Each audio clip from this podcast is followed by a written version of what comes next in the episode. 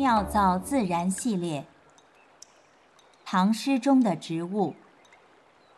新疆青少年出版社录制出版。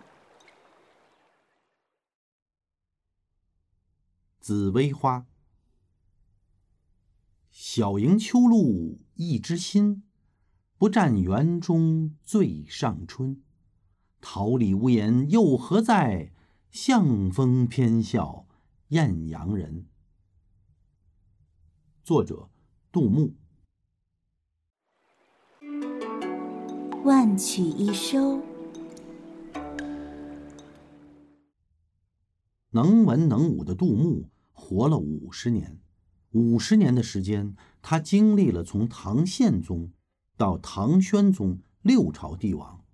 有些人注定出生在。历史节点上，杜牧的爷爷杜佑，贞元年间宰相，亦是中国第一部点字体史书《通典》的作者。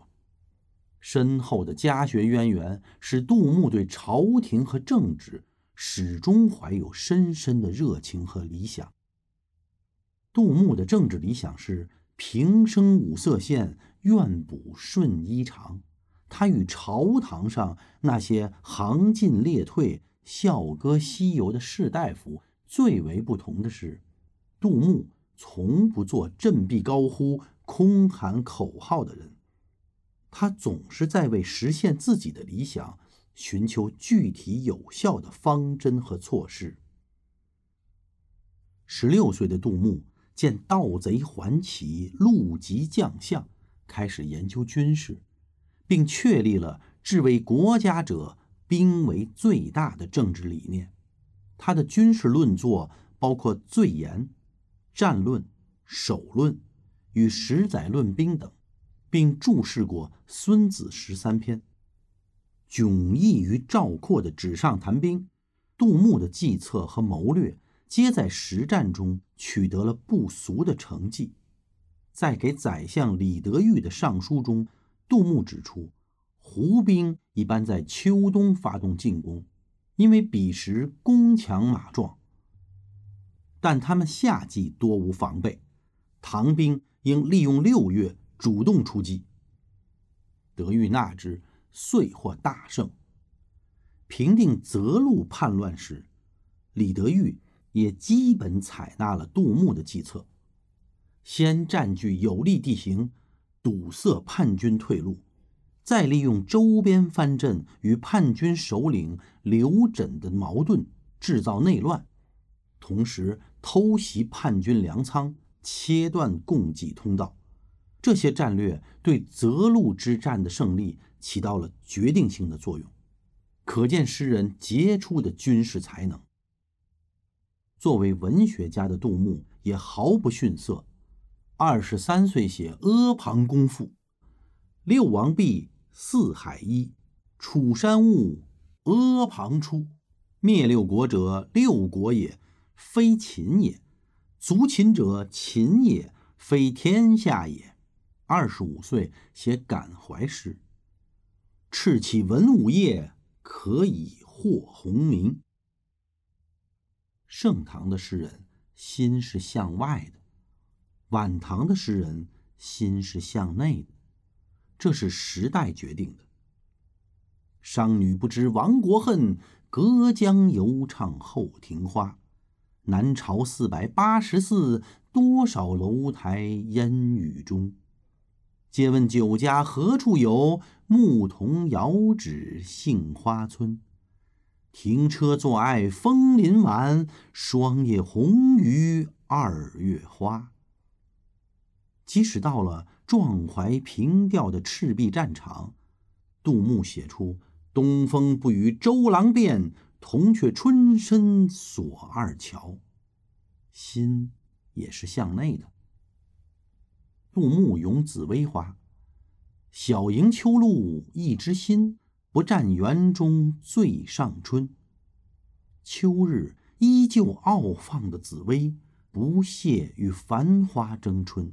一心为国的杜牧，远离朝堂激烈党争；刚直有奇节的杜牧，不为龌龊小锦，敢论列大事。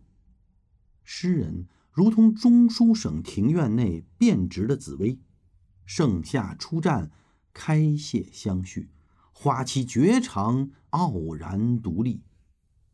桃李无言，下自成蹊，怀揣一腔热血忠诚，满腹的报国之情，等待有人欣赏，有人采摘。多无百年命，常有万般愁。莫言名与利，名利是深仇。宣宗大中六年冬，杜牧病死湖州，临终前。他为自己撰好墓志铭，焚毁所有不满意的诗文。世间之大不幸是清醒者遭遇了混沌的时代。杜牧终将一生的政治理想错付了晚唐。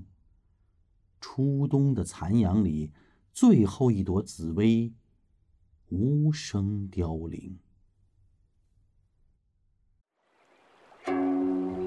妙造自然。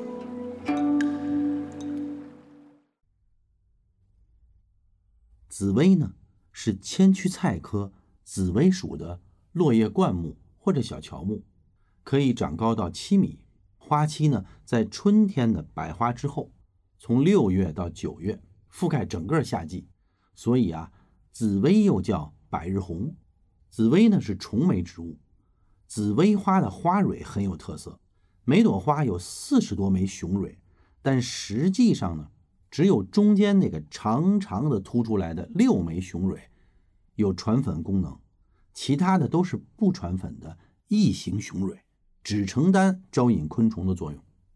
紫薇啊，有紫红、淡红、白色等颜色，都称紫薇。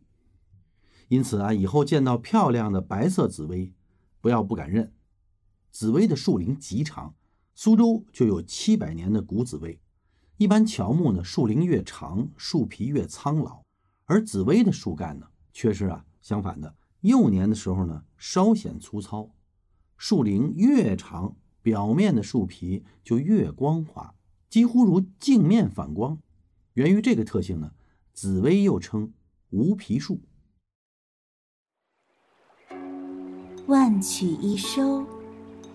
妙造自然。